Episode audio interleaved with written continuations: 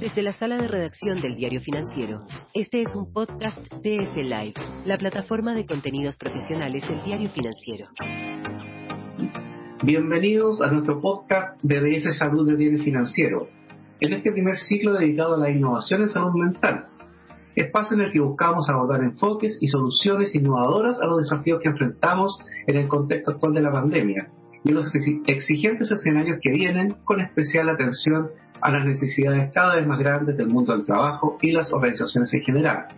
Ciclo que es presentado por la Asociación Chilena de Seguridad. H, sigamos con todo. Hoy conversamos con Daniel Silverman, CEO de Mediclip, compañía especializada en telemedicina que es la primera en su tipo que ha sido certificada no solo por la CISAPRE, sino también por FONASA, por lo cual se ha posicionado como una plataforma que aporta ampliar el acceso a las atenciones de salud mental. Y a esto asuma un activo desarrollo de soluciones tecnológicas innovadoras como nuevas aplicaciones que optimizan el diagnóstico a quienes consultan de manera remota. Daniel, gracias por aceptar nuestra invitación. Y parto por preguntarte cómo ha sido la experiencia de incorporar a FONASA en las operaciones de Mediclip, teniendo en cuenta la enorme necesidad por atenciones de salud mental. Bueno, muchísimo gusto, gracias Jorge, un gusto acompañarte hoy. Claro, mira, ha sido mira, muy gratificante porque nosotros al final cuando, cuando partimos con esto realmente lo hicimos como en toda innovación, ¿no? Tú, tú te vas buscando el camino y el camino por lo general eh, tiene que conseguir un mercado. ¿no? Y nuestro primer mercado fue en el sector privado, donde teníamos una propuesta de valor, yo creo que bien atractiva para, para, para las ISAPRES en ese momento y para los otros actores que, que fueron nuestros clientes iniciales. Pero ver cómo ha evolucionado este tema de la, de la salud eh, digital acá en Chile es muy gratificante porque tener hoy en día a FONASA habiendo arancelado una cantidad bien importante de, prestaciones y habiéndonos a nosotros certificado para poder ofrecer esas atenciones eh, con reembolso automático de los pacientes de FONASA es un hito no menor, no menor porque efectivamente la gente que más eh, dificultades tiene para acceder a la salud, pienso yo, es la que de alguna manera más se beneficia de este tipo de soluciones. Justamente entrando en materia en relación a la pandemia, ¿cómo ha sido el, el proceso y el crecimiento que han tenido en este año y medio de pandemia, que sabemos que las atenciones de televisión en general tuvieron un fuerte repunte justamente en el marco de las restricciones que hubo, y cómo proyectas para adelante la, el desarrollo en, el corto plazo. Mira, definitivamente nosotros tuvimos un crecimiento impresionante entre, durante la pandemia en general, como tú dices, en todo lo que es telemedicina, pero también muy particularmente en lo que atañe a salud mental. Eh, el confinamiento obligó a, que la gente por fuerza se tuviera que atender de, la forma que pudiera y la telemedicina en esto vino a ser la solución. Y en salud mental no fue la, excepción. Nosotros en 2019 ni siquiera tenemos una oferta muy, muy, muy eh, constituida en salud mental. 2020 ya teníamos psicología y psiquiatría en nuestra plataforma y en lo que va de 2021, para que tengas una idea nada más, en los primeros seis meses del año cuadruplicamos el volumen de atenciones que dimos en el 2020 en esas especialidades de salud mental. Entonces, ese crecimiento que generó la pandemia en términos generales en todo lo que ha sido la atención eh, de salud remota, en el caso de salud mental yo creo que se ha visto inclusive más acentuado. ¿Tú crees que la, la pandemia finalmente representó una, una oportunidad para validar y para consolidar la telemedicina? Y te lo pregunto de cara a lo que se viene, porque estamos todos eh, atentos, ¿cierto?, a la, lo que se llama la segunda pandemia, que mm. después del coronavirus, ¿cierto?, tiene la, todas las repercusiones, entre ellas, ¿cierto?, el deterioro de salud mental. ¿Cómo ves tú la, la proyección que tiene en función de la mayor demanda que se va a venir eh, en los próximos meses y años, producto, digamos, de la situación que acabamos de, estamos pasando fondo? Sí, hay, hay un, hecho innegable y es que la pandemia efectivamente propulsó tremendamente lo que es la atención remota. Si tú retrocedes un par de años, eh, las empresas que se dedican a lo que hacemos nosotros y nosotros particularmente tenemos una visión de que lo que nosotros hacemos puede reemplazar alrededor de un 80% de las interacciones que se dan en, el mundo de la salud. Y nuestra expectativa era que eso iba a tardar eh, probablemente 10 años en ocurrir. Yo honestamente ahora creo que eso va a ocurrir mucho más rápido. Y eso definitivamente es producto de la pandemia, porque la pandemia lo que hizo fue forzar a la gente, y no solo a la gente, sino también a los prestadores de salud, a volcarse de lleno a esta modalidad porque no tenían alternativa. Para las personas era una necesidad de salud, derechamente, para los prestadores era una necesidad económica, por así decirlo, ¿verdad? Porque al final médicos y otros profesionales de la salud dependían económicamente de poder seguir activos y la única manera de hacerlo era la, telemedicina. Y yo creo que a nivel de aceptación general, lo que esto causó fue que muchísima gente que no tenía ni idea de, de, este como un mecanismo viable, válido, que funcionaba, lo reconociera como tal. O sea, primero se enterara de que era una posibilidad, lo validara con experiencia propia y personal o de, alguien muy cercano, si no la propia, y, lo, y lo, instalara, por así decirlo, en su esquema de consideración. Yo creo que hoy en día no hay nadie que no contemple la opción de tener una consulta remota, habiendo la posibilidad. Porque los beneficios son múltiples, es decir, no es solamente la posibilidad de hacerlo, es el ahorro en tiempo, es el ahorro en dinero, es el ahorro en benzina, es el ahorro en taco, es el ahorro en exponerse a situaciones no seguras, ya sea por la inseguridad cotidiana o por ponerse en algún, en algún ambiente que, donde el, riesgo de contagio sea más alto, que hoy en día es una consideración muy importante. Entonces yo creo que eso efectivamente eh, la respuesta es tuvo un, eh, un, eh, impacto dramático y que va a ser de muy largo plazo. En, en el caso de salud mental, eso ha sido completamente, completamente consistente. Yo creo que es difícil proyectar, ¿no? Una de las cosas que por lo menos yo he aprendido en, todo este proceso es que es difícil prever exactamente qué es lo que va a pasar, porque la pandemia ha tenido muchos altibajos y demás, ¿no? Pero eh, ha habido como, en el tema de salud mental, ha habido como un destape, es lo que yo pienso, ¿no? Mucha gente como que fue llevada más allá del límite natural de lo que podía tolerar por el confinamiento, por las situaciones complejas que se generaron desde el punto de vista emocional. Eh, y eso tuvo un impacto de una, una, subida muy fuerte ¿no? en lo que fue la demanda de, atenciones asociadas a salud mental. Em, yo no creo, yo no hablaría de una pandemia de salud mental adelante de nosotros. ¿ah? Yo creo que los problemas de salud mental siempre han existido. Eh, y puede que la pandemia haya intensificado un poco eso, pero, pero creo que lo que va a pasar es que la gente se va a volcar más a, buscar ayuda. Y esa ayuda puede ser eh, en la forma de consulta, en forma de terapia, inclusive puede ser autoayuda. Pero lo que sí yo creo que es innegable es que va a haber un aumento tremendo en la demanda de los distintos servicios que, que, que existen de salud mental. Y ahí yo creo que nosotros tenemos un, rol bien importante que jugar. Este es un espacio presentado por la ACS Sigamos con Todo. La Asociación Chilena de Seguridad te entrega todas las herramientas que necesitas para seguir funcionando y protegiendo a tus trabajadores. Súmate a la ACS en ACS.cl. Estamos hablando con Daniel Silverman, CEO de Mediclip. Daniel, eh, ¿Qué crees tú que es el aporte que ha generado las plataformas eh, a la atención de salud mental? Eh, por un lado, están abriendo el acceso, ¿cierto? Porque eh, se permite, digamos, una mayor despliegue y capacidad de atención, incluso en, en distintas zonas geográficas. Pero por otro lado, ¿cierto? es una comunicación a distancia y hay todo un tema de la efectividad de la comunicación, ¿cierto? Entre el especialista y el paciente. ¿Cómo lograr, ¿cierto? Que junto con abrir el acceso también sea efectivo y que sea una herramienta que sea tan válida como una consulta cara a cara en un tema en el cual el contacto físico, o sea, el contacto, digamos, directo y la conversación es tan importante como en una terapia, un tratamiento salud mental. Es súper importante que nosotros eh, lo, lo, hemos eh, identificado, sobre todo anecdóticamente, no quiero decir estadísticamente todavía, pero Em, la gente se siente muy cómoda eh, abriéndose y, interactuando con alguien a través de un medio no presencial, que es un fenómeno bien interesante. Ese fenómeno nosotros lo percibimos inicialmente con la consulta médica general. Hace varios años cuando partimos, una de nuestras inquietudes o autocríticas era que probablemente la gente se iba a inhibir de, conversar con el médico de forma abierta. Y la apreciación tanto de los pacientes como de los médicos era que ocurría lo contrario, que la gente se desinhibía tanto en lo que compartía como en lo que mostraba, curiosamente.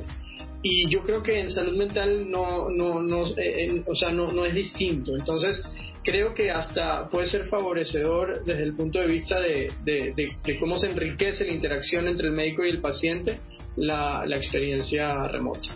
Daniel, eh, ¿cuál ha sido la, experiencia de usted eh, en términos de, la operación de la plataforma y de cuánto ha logrado mejorar indicadores como, por ejemplo, el agendamiento expedito consulta, eh, el número de operaciones, la duración a lo mejor de las terapias y la adherencia? ¿Puede dar algunos, algunos ejemplos de cómo una plataforma como la de ustedes logra tener eh, tratamientos eficaces y una respuesta adecuada a los pacientes. Sí, mira, hay muchas, muchas eh, instancias en las que eso se manifiesta. Creo que una es que típicamente agendar una consulta con especialistas es un proceso que toma tiempo. En el caso de FONASA eso se, se acentúa, ¿no? A veces tienes que esperar meses. Y nosotros allí efectivamente hemos podido establecer un modelo que por la eficiencia que genera, tanto por su naturaleza, estructuralmente como está hecho, como por cómo lo operamos nosotros, nos permite acelerar muchísimo los tiempos de agendamiento. Entonces puedes reducir los tiempos de agendamiento de meses a días o semanas en, muchas de las especialidades que atendemos. Eh, la satisfacción de los pacientes es otro, otro indicador que nosotros medimos con regularidad y en general supera el 90%, em, lo cual es indicativo de que la gente sale contentísima después de toda la experiencia que tiene en nuestra plataforma.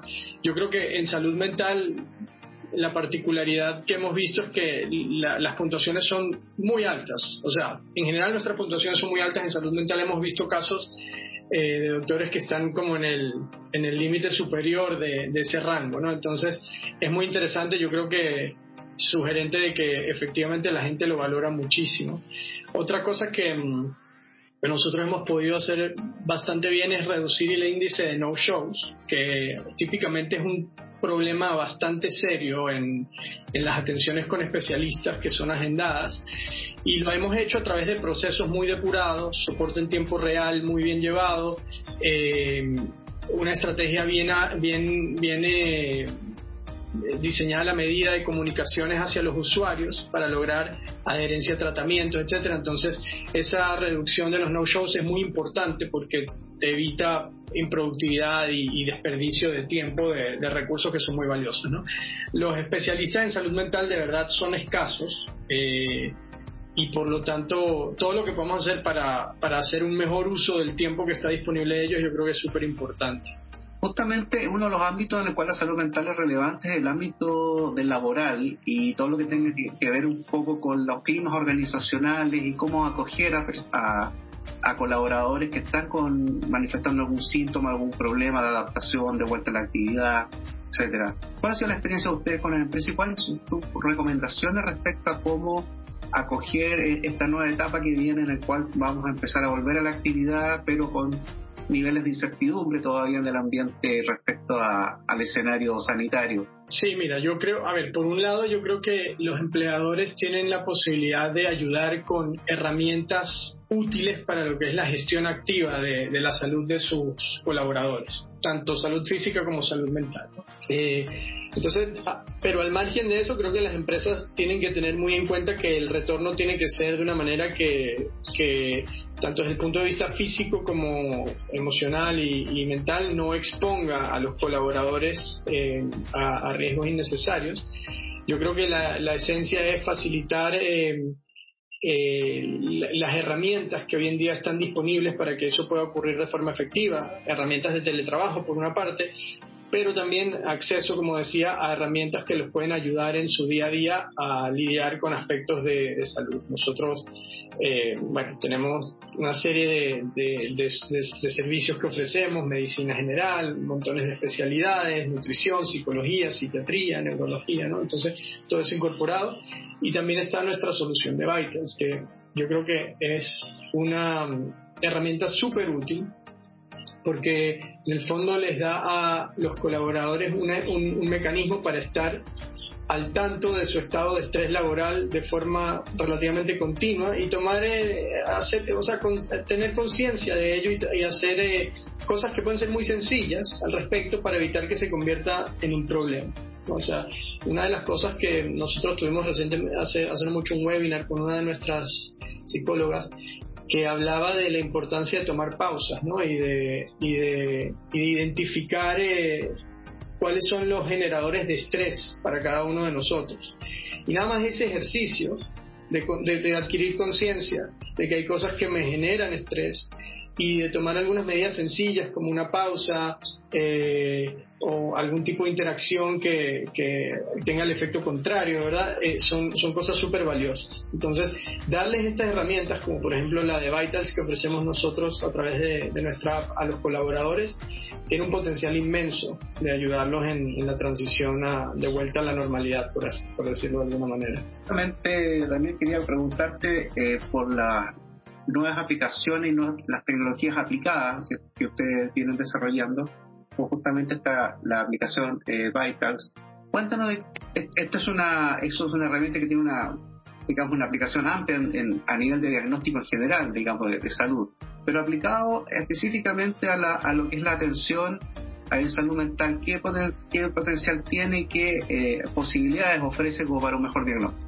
Mira, muchísimo, yo pienso. Y te cuento primero un poquito de, de, trasfondo acerca de Vitals. Vitals es efectivamente una, eh, una, solución que lanzamos a través de nuestra app. En, la app de Mediclick tú puedes acceder a todos nuestros servicios, entre ellos esta funcionalidad. ¿no? Y lo que hace es que utilizando tu mismo teléfono, sin necesidad de ningún otro dispositivo, y con la cámara del teléfono te toma un selfie de video de 30 segundos y te mide signos vitales. Esa medición de signos vitales es eh, tecnológicamente es un proceso bien sofisticado que captura el, flujo de sangre en el rostro de la persona y aplica algoritmos de inteligencia artificial para, para básicamente un modelo predictivo de una cantidad de parámetros, entre ellos la presión arterial, que es un parámetro súper importante desde el punto de vista clínico, eh, para lo que son pacientes hipertensos, pacientes con cualquier tipo de enfermedad crónica. Pero otra de las, de las herramientas útiles que nos ofrece esta solución es el, índice de estrés eh, laboral. Entonces, eso es súper útil porque este índice de estrés eh, es un paso bien importante, que es el conocerse a sí mismo. Yo creo que cuando le damos a las personas herramientas objetivas para tener claridad sobre su estado fisiológico y emocional, le abrimos un sinfín de posibilidades para ayudarse a sí mismos, ¿no? Y para, o para buscar ayuda, si es que realmente lo necesitan. Entonces, Vitals nos permite hacer eso. Con este índice de estrés te puedo dar un parámetro valioso la persona lo puede usar, se puede valer de ese, de ese, de ese, indicador de forma regular para, para, para, para, ver cómo, cómo está y tener una idea clara de cómo se encuentra. ¿no? Es básicamente darle feedback personalizado en tiempo real acerca de su estado de estrés. Y esto te puede salir en un indicador sencillo, sale en un valor del 1 al 5, ¿no? desde un estado extremadamente relajado hasta pasando por un estado productivo y hasta un estado sobrecargado. ¿no? Entonces, em, el estrés en general no es malo. cuando tú estás trabajando productivamente, tu nivel de estrés es más alto porque estás alerta, porque eh, eh, estás eh, concentrado, porque hay, cierta tensión en ti, pero eso de manera, de manera crónica, por así decirlo, o si estás sobrecargado, va a repercutir negativamente en tu estado de salud. Eh, y eso va a tener más manifestaciones también eh, va, muchas veces psicosomáticas. Entonces, si la persona tiene esta herramienta a su disposición para estar, eh, adquirir esa conciencia y estar al tanto de cómo se encuentra, puede tomar medidas sencillas desde hacer pausas, hacer meditación, hacer ejercicios de relajación, hacer ejercicios de mindfulness, ¿no? como, como está tan, tan de moda ahora, o recurrir a, ya a, ayuda más, más puntual a través de consulta personalizada con profesionales de salud, que pueden ser psicólogos, pueden ser psiquiatras, etc. Viene además eh, una serie de normativas en trámite que van a ampliar la cobertura de salud mental. ¿Cómo ves eso, esa, la, perspectiva que abre eso de tener como un fortalecimiento de lo que son los programas y la, el compromiso de apoyo del, del Estado justamente a programas de salud mental.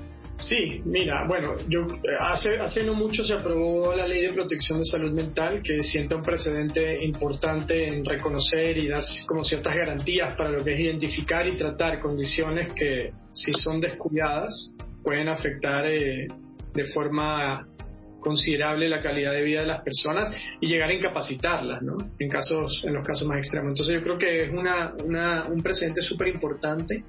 Eh, el superintendente de salud también más recientemente eh, eh, anunció sobre la obligatoriedad de, que las ISAPRES entreguen coberturas en salud mental equivalentes al resto de lo que ofrecen en los otros problemas de salud. Esto ahora está todavía limitado a planes, a nuevos planes que se vendan, pero creo que es un paso bien importante.